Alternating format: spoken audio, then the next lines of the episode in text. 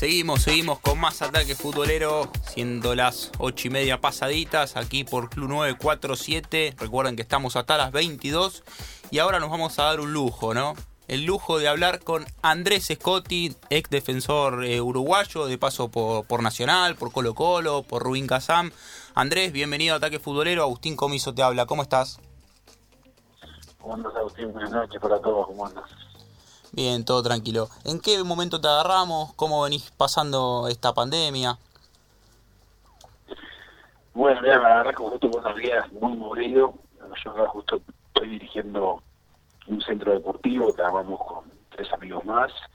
Y bueno, justo ahora lo reabrimos mañana, así que estos días fueron de locos, preparando protocolos, preparando el centro, acondicionándolo y, y bueno, mañana re, reactivamos la actividad nuevamente.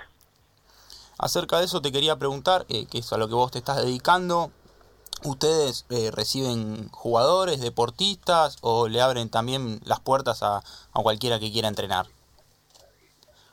No, es, es, un centro deportivo abierto a la ciudadanía, Ahí tenemos de todas las franjas etarias, tenemos desde niños hasta adultos mayores, es un centro que también se, se ha desarrollado a primer nivel, o sea que también para los deportistas de elite está, está muy bien presentado. Digo, de hecho, los que planificamos y lideramos este proyecto somos todos deportistas o deportistas en actividad. El caso de, de Diego Godín, que también está conmigo involucrado.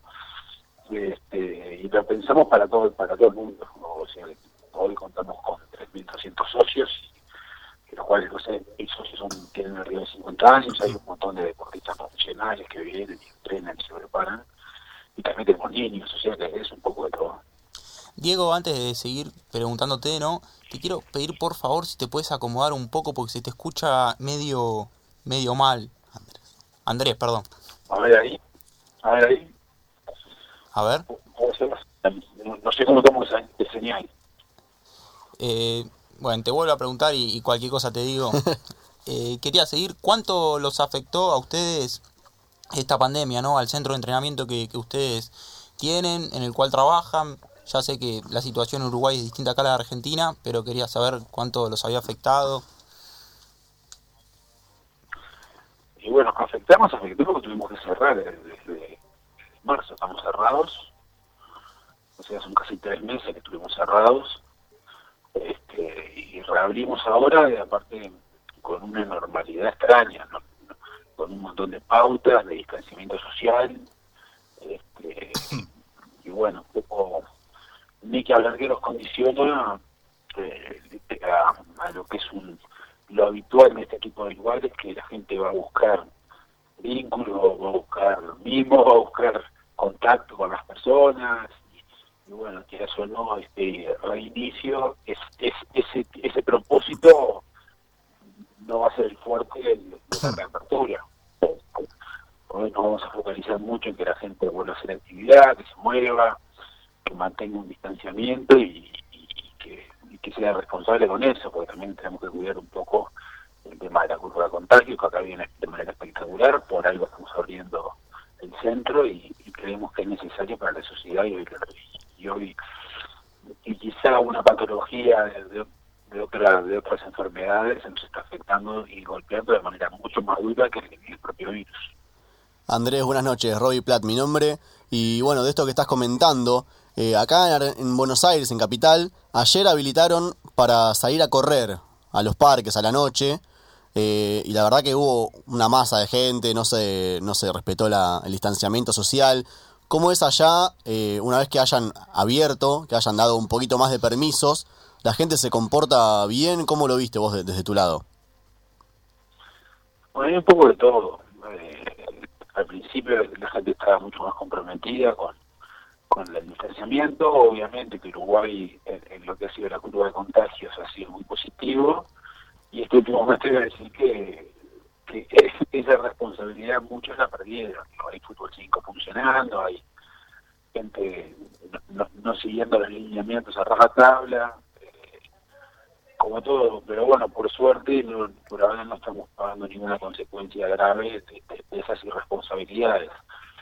Y ha sido bastante responsable la gente. El en líneas generales ha, se ha comprometido con, el distanciamiento, que creo que es lo más importante, más que el encierro. Yo, yo el tema de, de quedarte en casa, yo no, estoy, no, no soy tan pro de eso porque creo que hay patologías mucho más graves que genera el encierro que la propia, el propio virus que está padeciendo el mundo. Y me gustaría que la gente sí pueda salir, que pueda moverse, estar activa, pero mantener distancia social, eso sí. ¿Y personalmente cómo te afectó esto mismo de no poder salir? ¿O vos sí pudiste tener tu lugar para correr, moverte? ¿Cómo, cómo lo manejaste vos? En, Uruguay no fue, no fue radical, no fue obligatorio, este, sí lo que se pedía mucha responsabilidad, la verdad que no estuve, yo no fui para afuera, yo tengo un ratito afuera y ya podía salir, caminar y estaba solo y tenía espacio para salir, tenía, tenemos el mar acá que es espectacular y, tenemos, tenemos algunos parques también abiertos y, y acá por suerte en Uruguay la gran, la gran preocupación y la gran ocupación de todos los ciudadanos fue mantener distancia social, más que nada. Estamos hablando con Andrés Scotti aquí en Ataque Futbolero y te comento Andrés, eh, acá con mi compañero Roberto, somos los dos chicos que estamos en el piso, pero en línea telefónica tenemos a dos compañeros más, así que les abro el juego para que ellos te pregunten también. ¿Qué tal Andrés? ¿Cómo estás? Eh, bueno, primero de nada agradecerte por este tiempo. Eh, quiero preguntarte, siguiendo un poco, ¿no? Sobre enfoque, ¿no? El centro polideportivo integral que, que armaste vos junto a tres amigos. Eh, uno de esos amigos es Diego Godín, ¿es así? Sí, eh, eh, mira, Diego Godín, Vicente Sánchez y Mario Rebollo. Claro, el ayudante del maestro Tavares. Mario es ayudante hoy, está como ayudante del maestro ya lleva el, inicio del proceso está con, con el maestro y, y con Vicente compartimos en Nacional y en la selección. Claro. ¿Y cómo, cómo se dio todo eso? ¿Cómo llegaste a, eh, o cómo llegaron, ¿no? En definitiva, a conformar todo este proyecto entre ustedes cuatro? ¿Quién tuvo la idea? Eh, ¿cómo, ¿Cómo se fue dando todo el, comienzo, ¿no? El sembrado, por así decirlo. Bueno, el gran impulsor inicial fue, fui yo, un poco ligado a mis últimos años de carrera, tenía un vínculo muy especial filosófico y, ideológico con Walter Ferreira, el kinesiólogo de la selección, que hoy eh, nos acompaña de otro lugar, después con Alberto Pan, el médico de la selección, y siempre la idea de, poder armar un lugar. Uh, a ver. Se lo perdió, me parece. Andrés. Sí, sí, lo perdimos a él, ya lo vamos a estar reconectando. Pero bueno, nada, era muy, muy claro lo que Qué socios, ¿no? Tiene. Tremendo. qué socio, qué dupla. Godín que sigue jugando, lo tiene allá en Europa. Sí, sí. Pero bueno, que se vuelva a conectar, no, no, nos metimos ni en un octavo de su carrera. No, no hablamos ni, ni, de la selección, nada. Ya lo vamos a estar reconectando. Sí. Temas de comunicación, ¿no? La gente obviamente entenderá, estamos en vivo, ahí seguramente eh, se va a restablecer la llamada, pero eh, tiene, tiene una linda historia, más allá de lo futbolístico que es muy bueno, eh, este centro enfoque, ¿no? Ahí en, Uruguay, realmente tiene unas condiciones de, primer nivel, ¿eh? Por, justo quería preguntarle en base a eso, pero y además con los socios que tiene, son, son personas que saben mucho ¿no? del deporte, de, de, la importancia ¿no? del deporte. El deporte eh, salva vidas, eh, en definitiva salva vidas el deporte y bueno, me imagino que en parte tiene, tiene que ver todo eso con, con, lo que crearon, que realmente está muy bueno. Vos aún nos dirás cuando esté reconectado. Sí, sí, ahí Robbie está tratando de reconectar la, la conexión. Pero sí, es importante esto que vos destacás, como diciendo también que, el jugador no, no, se quede solo con el apellido, con lo que hizo dentro de la cancha, sino que, vaya por más, que se interese por este tipo de cosas y que además se, se forme y ayude a otra gente. Pero bueno, ahí lo pudo reconectar Robbie Platt, así que lo tenemos Andrés de nuevo. Ian, si querés repetirle la pregunta. Se, colgó, se colgó la, comunicación. Sí, Andrés. Eh, no, lo, lo que te preguntaba es eh, cómo, cómo se dio todo esto. Eh, recién estabas diciendo que vos fuiste el que tuvo la idea así base y imagino lo fuiste abriendo con, con los quien hoy en día son tus socios? Yo tuve una idea base ligada al kinesiólogo de la selección de ese momento, que era Walter Ferreira, que hoy nos acompaña desde arriba. Después Alberto Pan, el médico de la selección, también era otro con el que hablaba mucho al respecto. Y después la idea se la planteó a un profesor, Alejandro Souto, amigo, y me comenta él, mirá que Vicente me acaba de comentar que tiene una idea similar a la tuya. ¿Por qué no le llamas? Y yo con Vicente tenía una gran amistad, lo llamé, Vicente creo que estaba en ese momento en Estados Unidos jugando, le comenté la idea y dice, Andrés, te acompaño, me encanta, lo quiero hacer. Después un día charlando también en el, un amigo Román Cuello, que es entrenador de Liverpool, que es cuñado de, Mario, Mario me escucha y me dice, Andrés, te escuché, ¿me lo mostrás? Y le, le mostré a Mario, le encantó. Y también después en una charla también ahí en la selección, en el complejo con Diego, me dice, pa, me gustaría verlo Andrés, a ver qué, qué, qué estás armando y también le gustó la idea y, se, también se sumó, así que bueno, ahí, ahí conformamos el equipo. Y nos tiramos un poco a hacer, a hacer el, desafío de armar un centro que tenga todas las actividades que nosotros creíamos que hoy que le hacían falta a Uruguay, tener la posibilidad de entrenarte, tener una clínica de rehabilitación, tener agua, trabajo de campo y tener un lugar de nutrición. Y bueno, el centro tiene todos esos, esos espacios, lugar para hacer fuerza, canchas deportivas y un poco de todo y bueno. Y también la idea era que, que, lo pueda utilizar la ciudadanía y no solo sea orientado a deportistas profesionales. Este, bueno, por ahora viene mostrando precioso y queremos que la gente está muy muy entusiasmada y lo siente como propio y quiere lograr los grandes objetivos. Corregime si me equivoco, pero tengo entendido que el 17 de abril de este año cumplieron dos años de, enfoque, ¿no? En este caso. Eh, tengo entendido también que eh, la idea era llegar hasta el límite, ¿no? De capacidad de socios, que era 4.000. Hoy, ¿en qué cantidad están y cómo lo están manejando, ¿no? Esto con el tema de la pandemia, ¿están pagando todos? ¿Algunos no? ¿Cómo, cómo lo manejan?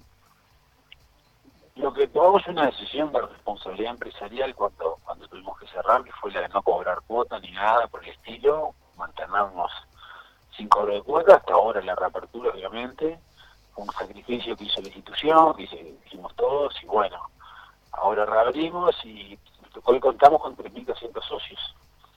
Creemos que eso fue una buena acción para, que también eh, la gente con, el impacto normal que, que le sufrieron en sus economías, eh, muchos temas laborales, pérdida de empleo y demás, de esta manera nosotros colaboramos desde algún lugar. Y, bueno, también cuidar todos los empleos que y toda la gente que estaba trabajando con nosotros, ahora la reintegramos a todo el equipo y, que nadie pierda su empleo y poder mantenernos y creíamos que esa apuesta era de cara al futuro beneficiosa.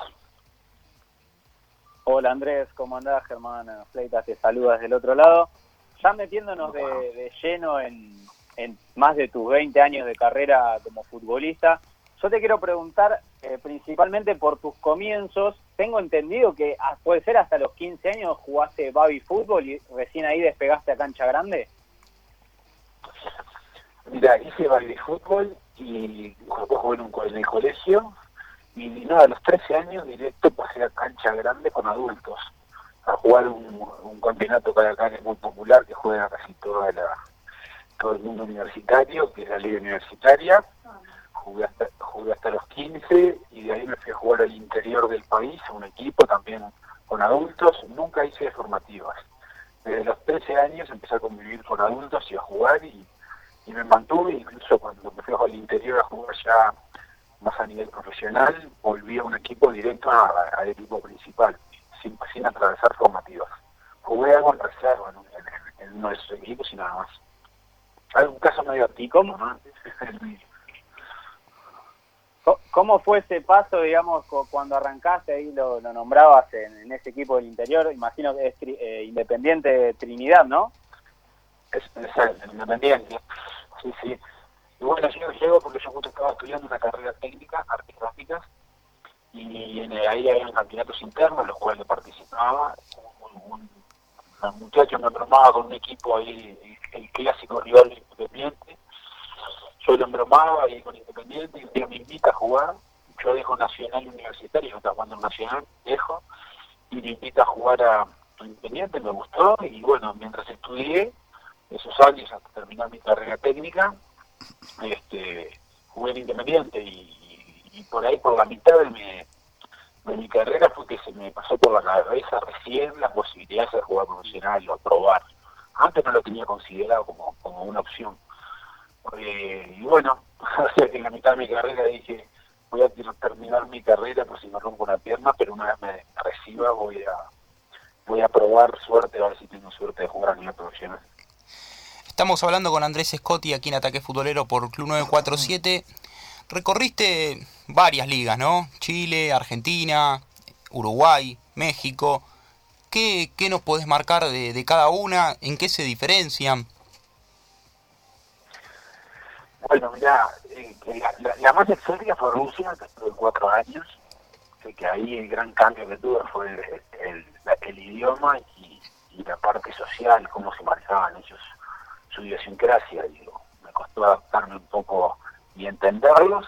Con los años los fui entendiendo, los, fui ganando su respeto, los fui respetando a su manera y la verdad que tuve una experiencia preciosa creo que todo, todo, todos los lugares me dejaron cosas muy lindas, me enseñaron muchísimo como persona primero, como ser humano. Este, Argentina obviamente que es muy similar a, nuestra cultura, muchos amigos, este, estaba, estaba, cerquita también, aparte justo venía de Rusia y, tenía muchas ganas de estar cerca de mi país.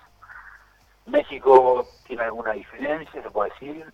Después Chile, estuve cuatro años, también me encariñé con, con todos, todos me dejaron cosas positivas. Aprendí de los momentos lindos cosas, aprendí mucho también de los momentos difíciles, pero como fútbol y, estilos, todos tienen eh, cosas diferentes y, similares. Yo qué sé, la liga mexicana es rápida, dinámica, los chilenos son de buen pie, la Argentina, la intensidad de la liga argentina es increíble, el fútbol ruso es muy parecido al italiano y el inglés es una mezcla también agresivo este, y bueno, un poco de todo, digo, tampoco hay tanto misterio.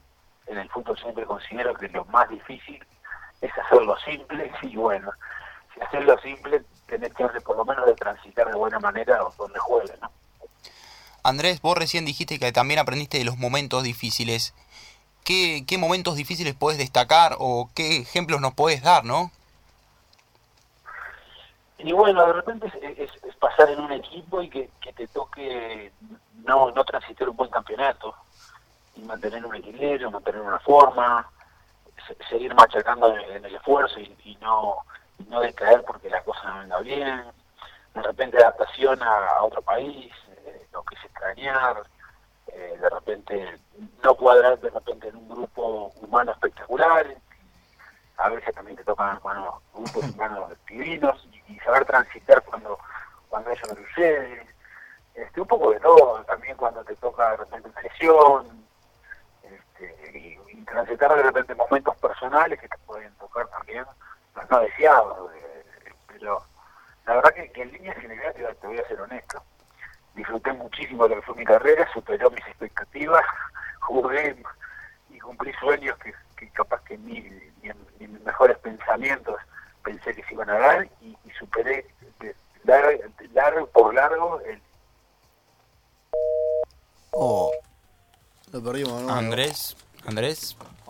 Por WhatsApp. Bueno, lo perdimos de nuevo, ya vamos a estar reconectando de nuevo la, la charla, la nota, para seguir un poco, porque justo nos estábamos puede metiendo... Pasar, puede pasar, comiso. Sí, sí, tranqui, son cosas que pasan ya lo vamos a estar reconectando y vamos a seguir la nota. Se estaba poniendo linda, ¿no? Estaba contando acerca de su carrera.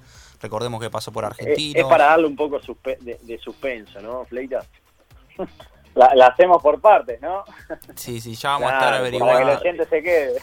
Vamos a estar averiguando si desde la producción están mandando mensajes diciendo a, Andrés que corte a propósito, ¿qué? Pero nada, ya lo tenemos, ya lo reconectamos, así que... Volvemos.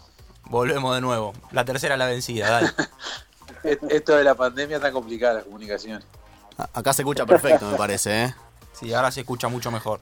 Este, y, bueno, les decía que, todos los momentos me, enseñaron y me hicieron crecer como persona.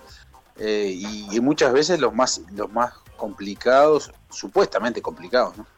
Porque a veces los, los que en el deporte eh, se pueden calificar de complicados para la vida son, son simples y no tienen gran complejidad. Eh, es un resultado nomás muchas veces. Quizás de repente cuando te toca una lesión o algo dramatizas un poco más, pero en definitiva tampoco es tan grave. Hay cosas mucho más relevantes que, que un mal campeonato, que un mal resultado, que una simple lesión. Hablabas recién de cumpliste sueños que ni vos te imaginabas y uno de esos me imagino que es jugar con la, con la Celeste, jugar un mundial eh, y estar en instancias definitivas de un mundial, que de aquel, aquel de 2010 de Sudáfrica. Contanos experiencias de ese mundial, cómo, cómo lo viviste, cómo, cómo fue.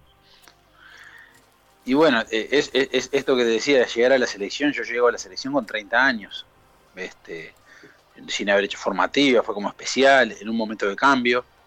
Uruguay fuera del Mundial 2006 y ahí me llega la convocatoria cuando el maestro Tavares inicia el proceso, yo estaba jugando en Rusia, este, me llega la convocatoria eh, especial, imagínate, no, sabía cuánto tiempo iba a tener la posibilidad de vestir la camiseta de mi país, capaz que era un partido solo, capaz que eran 10, capaz, y terminaron siendo 8 años, jugué hasta los 38 años en la selección.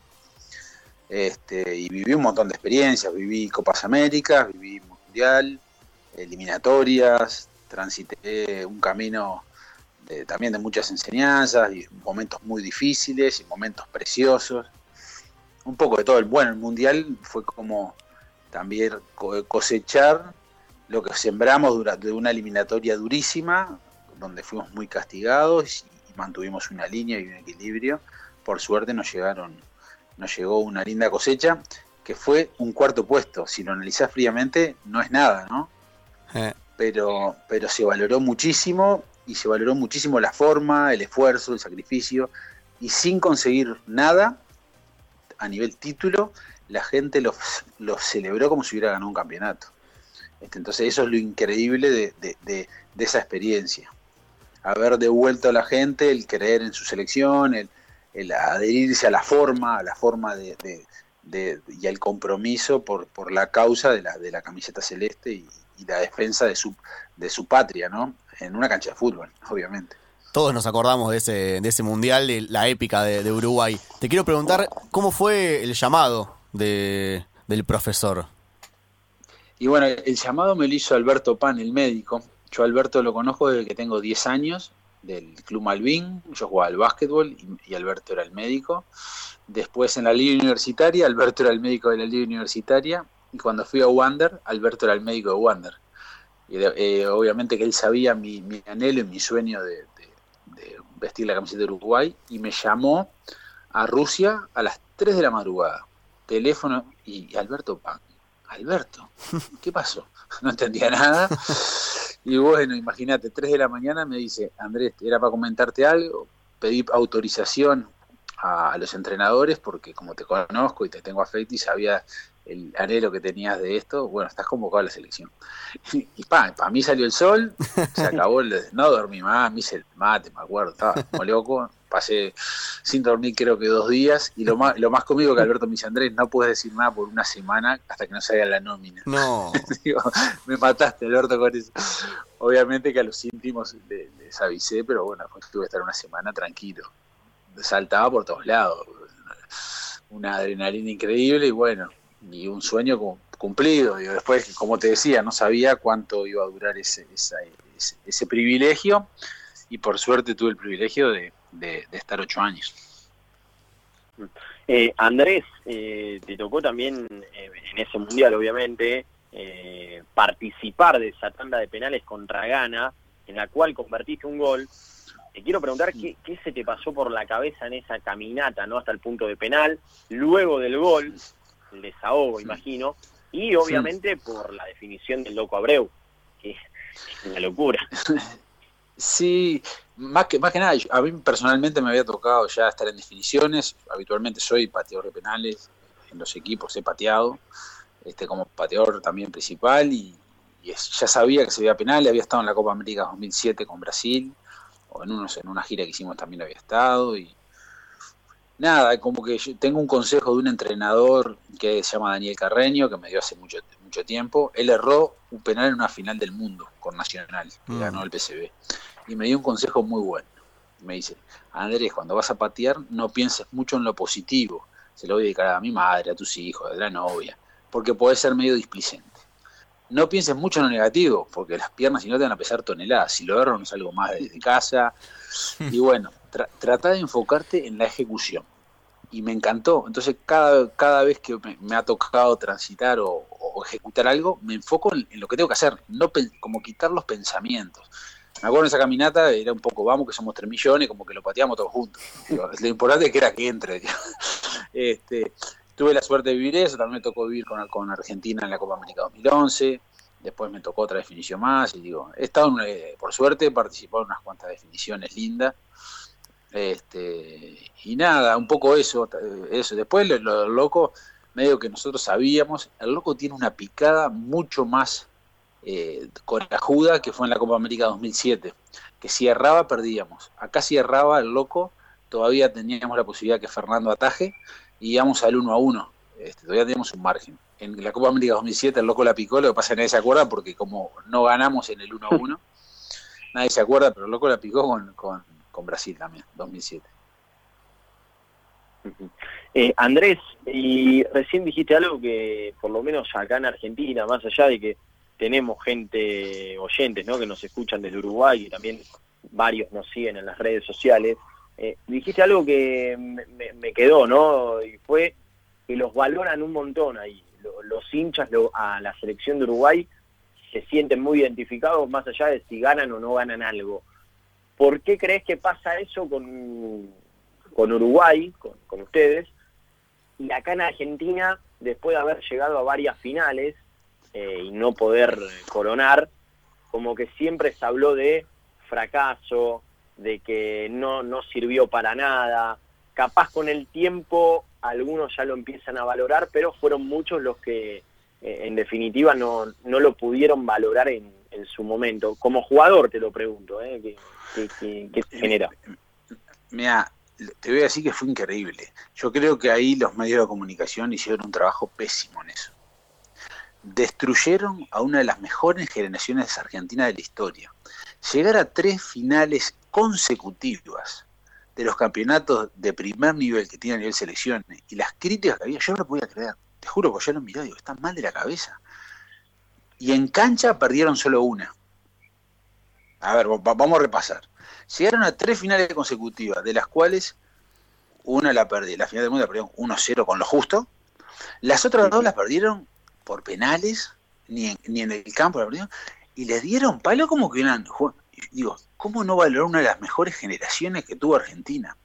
¿Qué cambiaba el haber hecho por un pega en el palo y sale o un pega en el palo, y entra? A nosotros se nos reconoció la forma un poco y, se nos valoró eh, eh, el compromiso de la acción. Yo no entiendo por qué no se les reconoció a los muchachos de, ese periodo al cual, a los cuales les generaron mucha desconfianza de cara a todo lo que vino. Hoy por hoy le han generado una mochila al jugador argentino y una presión innecesaria, porque Argentina es una selección ganadora, que ha ganado mundiales, que ha ganado Copa América, que está peleando. Y esa generación que, llegó a tres finales de manera consecutiva, hay muy pocas que lo han hecho. Entonces, creo que los medios de comunicación fueron durísimos. Las redes sociales no ayudan en nada en eso tampoco y, tiraron abajo a una generación que les podía haber dado muchísimo más todavía y haber generado una continuidad de un proceso al cual por, esos, por ese castigo nunca pudo ser, eh, pues tener esa continuidad que se desea para ese tipo de, de procesos. ¿no? ¿Crees también, Andrés, que el hecho de las redes sociales y, todo esto ahora que, que en este último tiempo se utiliza y quizá no no para elogiar, sino para, para tirar mierda, digamos. Eh, ¿Crees que eso también fue parte de, eh, de todo ese desprecio a esta última camada de la selección argentina que no se valoró? Bueno, y, que, pero, pero, creo, creo que tuvo un gran impulso de los medios de, los medios de comunicación a eso. Obviamente que las redes sociales en, en lo que es la crítica, el anonimato muchas veces es irrespetuoso, eh, no, tiene ningún valor ético, opina cualquiera de cualquier manera. Yo creo que podés tener una crítica, pero siempre que sea desde el respeto, desde el aporte. y muchas veces no te suman en nada. Yo habitualmente, todo lo que fue mi carrera y mismo hoy, me mantengo muy alejado de eso. Si, me, si, si, me hicieran eh, aprender o, me hicieran crecer desde algún punto de vista, pero muchas veces va algo volado, en vano y a veces hasta malintencionado. Entonces, creo que muchas veces no suma. Este, muchas veces no suma.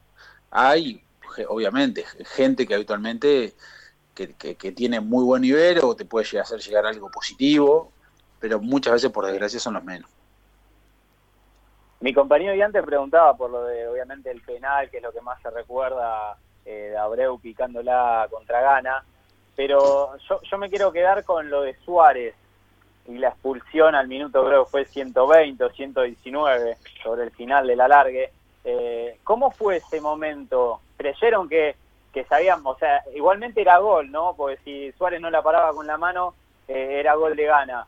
Pero en ese momento, ¿qué se te pasó por la cabeza? Y después, ¿no? Porque después era como la gloria, el Lucho. Personalmente te voy a contar lo que nos pasó con Mauricio Victorino. En esa jugada le estamos yendo con una plancha karateca al ganés que está cabeceando hacia el arco. O sea, para atrás yo no tenía ni idea que el Lucho le había tajado. O sea, yo cuando veo penal, yo pensé que el penal nos lo habían cobrado nosotros, a mí y a Mauricio que fuimos con la plancha de Gané que cabecea. Después, cuando pasa el juez de largo y echa a Luis, pa, nosotros nos fuimos, fue, fue Luis, fue el Lucho. Y, y vos sabés que estábamos tranquilos, si vos ves imágenes, repasás imágenes, no hay nadie que se tire al piso, nadie que, que lo dé como, pa, ya estamos muertos. Viste, habitualmente uno se tira, uno se agarra, nadie. Yo después repasando imágenes, teníamos una sensación que no se acababa, no me preguntes por qué pero había esa sensación en el ambiente. Esto no se termina acá. Mm. Andrés, este, no sé. Mm. Eh, a la selección de Uruguay se le, en este último tiempo y a lo largo, no sé si de su historia, porque antes se la caracterizaba por otra manera, se le puso la etiqueta de garra charrúa o se los reconoce en el mundo por eso. ¿Vos crees que es así? ¿Qué opinión tenés al respecto de eso? Mira, el jugador uruguayo se, forma en, infraestructuras muy, carentes. Creo que somos los que, últimamente estamos más eh, en, menor desarrollo en lo que es eh, el, desarrollo en infraestructuras, en, medios para, para, la formación y el entrenamiento. Creo que eso nos, da muchísimo para la resiliencia. Los que sobreviven y, y todos los que transitan ese camino, obviamente, cuando les toca cuando les toca emigrar y llegas a lugares con comodidades y con todo, como que el uruguayo dice, acá no me voy más, te agarras de uñas y dientes, el club que vayas, el país donde vayas, o sea que hay jugadores uruguayos por todo el mundo, desde el lugar más remoto tenés un uruguayo que fue y, capaz que eh, acá en, el medio local no tuvo gran trascendencia o relevancia y hace una linda carrera afuera. Este, creo que es propio del lugar donde nos formamos. Sufrido, en las formativas las canchas son espantosas, los medios para entrenar son eh, muy precarios, por eso también lo que es el trato eh, de balón a nivel colectivo a Uruguay es una gran falencia que tenemos, digo, lo que es la tenencia de balón y eso. Ahora, a la hora de lucharla y pelearla, nos hemos acostumbrado a jugar en lugares pésimos y a entrenar en condiciones muy precarias y bueno, eso nos da ese poder de resiliencia para, para pelearla. De repente hacemos un papelón, pero por lo menos siempre el rival que juega contra Uruguay se siente incómodo. Dice, estos qué pesados corren, luchan, te chocan, van y, y, bueno, como que eso creo que se mama desde la historia, ¿no? Creo que se transmite de generación en generación. Claro, ¿y quién es el jugador eh, con el que compartiste plantel o no que más representa esta garra charruga? Y creo que todos, porque mira, todos, hasta el más elegante técnicamente, vos ves que están jodidos, quieren jugar. Eh. digo, a mí me, eh, del jugador uruguayo yo tengo muchas, eh, conozco muchos casos que de repente estando hechos pelota, quieren jugar. De repente jugando pésimo, ¿no? De jugar con pubalcia, jugar con desgarro, jugar con lesiones. Eso de querer jugar estés como estés. Entonces, eso lo valoro de, de todos los jugadores uruguayos creo que el jugador sudamericano en eso es especial. Este, pero bueno, el jugador uruguayo como que nos acostumbramos siempre a, claro, tener muchas lesiones desde las formativas acá, por las canchas, por un montón de condiciones que te, Yo siempre digo, en Uruguay te saltan lesiones que en otro lado del mundo no existen. Yo cuando volví a Uruguay me saltaron tetinitis, me saltaron pubalgia, me saltan dolores que digo, pa, yo afuera no me dolía nada. Vuelvo acá a las canchas. Las condiciones muchas veces, bueno, hace que pasen ese tipo de... y que sufras dolores que en otros lados no los tenés. Andrés, te hago las últimas de mi parte. Tuviste un cruce con Neymar en un partido de Copa Libertadores. Quiero ver que, que me cuentes qué recuerdo tenés de eso. Y después hay otro cruce tuyo con Messi en la Copa América 2011 que vos ibas acompañado de Diego Lugano. No sé si qué, qué nos tenés para contar de esas dos cosas. Mirá, lo, lo de Neymar fue justo un partido en el Monumental y que, Neymar tiene una habilidad para tirarse, te arrimás y el loco no se salta por arriba de tus piernas y inventa la falta, digo, pa. Y me acuerdo que fui y, y le metí una paralítica por Neymar y no se olvidó más de, no se olvidó más de mi nombre. Lo más cómico, claro, yo no era un jugador tan reconocido. Y nos cruzamos como a los años. ¿Qué haces, Scott? Y, me dice, y nos quedamos de charla. Y este se acordaba de mi nombre, ah, le quedó la marca. este, y, y después con la de Messi me acuerdo claro que en Argentina, ese partido de Argentina nos estaba, se nos venía, se nos venía. En ese momento teníamos un hombre menos. Mm, Iba uno a uno. Y íbamos uno a uno. Y no me preguntes qué, pero esa jugada marcó un quiebre. A partir de esa jugada el partido se equilibró. Messi ese día la rompió para mí. Imparable. Fue insoportable. Una bestia. Lo que jugó Messi ese día fue increíble. No se la podíamos sacar, lo marcamos de a cuatro, una locura, ponía el cuerpo, luchó. impresionante. Tuvimos la suerte de sacar el partido nosotros, pero esa jugada marcó un antes y un después, como que a partir de esa jugada el partido se equilibró. Aparte, como un equilibrio. si ve- ves el video que lo vi yo hace un rato, Messi recibe de espaldas en mitad de cancha y van ustedes dos Claro. desesperados de atrás a buscarlo y lo empuja. Creo que Diego lo empuja, no vos. Pero van los dos a buscarlo como, ahí. Como que se, se hizo sentir el. eh, hicimos sentir un poco de, de incomodidad. Pero lo, lo cómico de esto es que los dos zagueros centrales salieron pasando la mitad de la cancha. O sea que el hueco que dejaba atrás, si hubiera filtrado esa pelota, no sé, se iba mano a mano cualquiera. Menos mal que fue falta. Eh, Este, pero sí, fue una jugada que marcó ese partido. Recién contabas esta anécdota con Neymar, esta anécdota con Messi. ¿Cuál fue el delantero con el que más te fajaste o el delantero que más te costó marcar?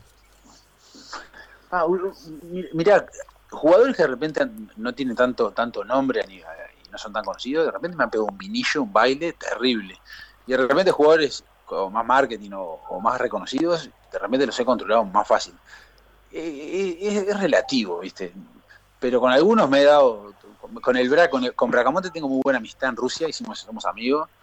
Y en los partidos con el Braca, acá que jugamos en contra, yo, yo le metí un codazo sin querer, él me rompía los zapatos, una plancha, nos cagamos. Claro, como yo, lo tenía que marcar a él y él a mí, en los corners nos, nos a codazos y después terminamos comiendo juntos, con la familia, todo.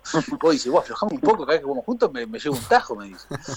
Entonces siempre salíamos los dos lastimados, pero aparte entre, nos dábamos entre nosotros y después terminamos juntos para todos lados. Pues te quiero sacar un poquito de esta faceta y vos tenés varios goles también. ¿Cuál fue el mejor que hiciste en tu carrera? Tenés tres de tiro libre hermosos. Mirá, lo, lo que son goles, hay algunos que son muy significativos. Que, que- que, bueno, con, con Nacional 2002, que fue en una final para, para el campeonato, es un gol. Bueno, es el equipo que soy hincha, que, que estaban, estaban mis amigos donde yo iba a la tribuna, lo hago del lado que la tribuna que yo siempre fui a ver. Fue como emo- emocionante, eh, claro. Donde yo estaba de chiquito mirando los partidos, le hago el gol y se los voy a gritar a ellos. Hasta hoy lo pienso y se me, se emociono. Como que ese gol fue, fue, fue importante en el 2002 en la final. Y después el gol a Colombia en la eliminatoria 2010 termina teniendo una relevancia importante con el pasar del tiempo, porque ese partido íbamos 1-1 y si empatábamos quedamos fuera del Mundial 2010.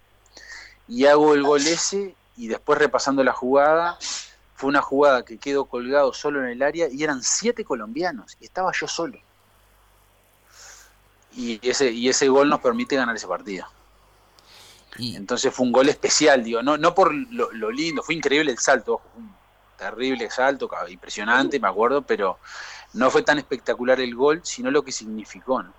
¿Y a nivel oficial, con la selección, tenés algún gol más? ¿O es, es el único? Es, eh, a nivel oficial es el único, después tengo de penal, tengo como cuatro con la selección. Claro, no, encima de eso, nada, que es el único en los 90 minutos. Claro. ese tiene mucho especial, sí tengo una torta de asistencia, pero, pero ese es el único. Bueno, ahora sí, Andrés, agradeciéndote todo este tiempo, te hago las últimas dos de mi parte. La primera, ¿quiénes fueron los jugadores eh, que más te marcaron en tu carrera? Tus ídolos, si se puede decir así. Y bueno, mis ídolos fue Deli Valdés, el panameño, que jugaba Nacional, era mi ídolo, Deli. Y después el otro que me marcó también como ídolo de chico fue Lenzo. Esos fueron mis dos referentes futbolísticos. Yo incluso antes jugaba de 9 y de 10.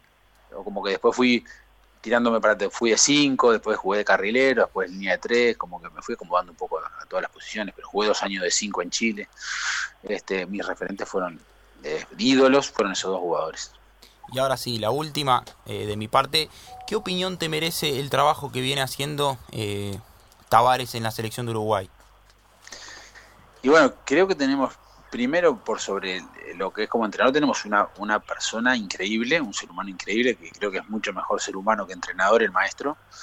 Y, bueno, después te nos podrá gustar o no, pero la, la, lo que el compromiso que ves y la adhesión y la forma que hay de trabajar la tienen todos clarísima. Desde los gurises de su 15 vos vas y hay una atmósfera en el complejo que parece de otro planeta. Vos vas al complejo celeste y hay una atmósfera que no, no están en los otros clubes de Uruguay, que cuesta generarla. De respeto, de armonía. Algo tan simple como el respeto. Creo que es el gran pilar que se sostiene todo el proceso de selección del maestro. ¿no? Bueno, sí, eh, hasta acá llegamos, Andrés. Muchísimas gracias por la nota. Eh, la verdad que se cortó tres veces, pero no importa. Salió, salió muy bien. Espero que, que vos lo haya pasado bien, que te hayas sentido cómodo. A nosotros esto nos sirve un montón. Nada, también salir del típico jugador argentino, cruzar la frontera, hablar con uruguayos. Eh, justamente en este caso con vos. Hace poco estuvimos hablando con Pablo Lima. En su momento hablamos con Diego Forlán. Nos gusta, viste, cruzar cruzar al país vecino. Abrir el mapa. bueno, muchas, muchas gracias. Yo también tengo muchos amigos argentinos, los cuales quiero mucho, obviamente que, que somos, somos como hermanos, así que es un país que le tengo mucho afecto, así que un placer, por favor. Un placer, un gustazo. Abrazo grande, Andrés. Abrazo, muchachos, cariño para todos. Chau, chau. Chau, chau. Hasta ahí pasaba la palabra de Andrés Scotti. Bueno, clarito, gran nota acá en Ataque Futbolero y en la producción. Habló de todo, habló de lo que está haciendo ahora, de su carrera, de la selección de Uruguay. Y un jugador que las vivió todas. Mundiales, Copa América, jugó en Europa, jugó por todo Sudamérica y América Central también. Así que nada, hermosa, hermosa nota acá en Ataque Futbolero.